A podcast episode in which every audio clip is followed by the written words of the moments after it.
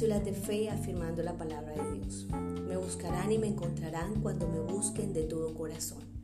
Me dejaré encontrar, afirma el Señor. Jeremías 29:13. Todos y cada uno de nosotros quizás hemos buscado al Señor en muchas ocasiones de nuestra vida, posiblemente cuando estamos al filo del abismo, en medio de una enfermedad o en medio de una crisis.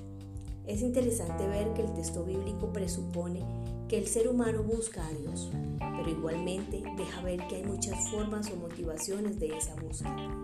Dios espera que el acercarnos a Él sea el resultado de una motivación sincera, una motivación real, una motivación del corazón. La búsqueda de Dios en medio de intereses personales o por obligaciones religiosas no evidenciará mucho fruto, terminará en religiosidad más. Es importante reflexionar en esta mañana sobre cuáles son mis motivaciones reales de la búsqueda de Dios. El Señor es nuestro ayudador en momentos difíciles, pero no solamente debemos buscarlo en esas circunstancias.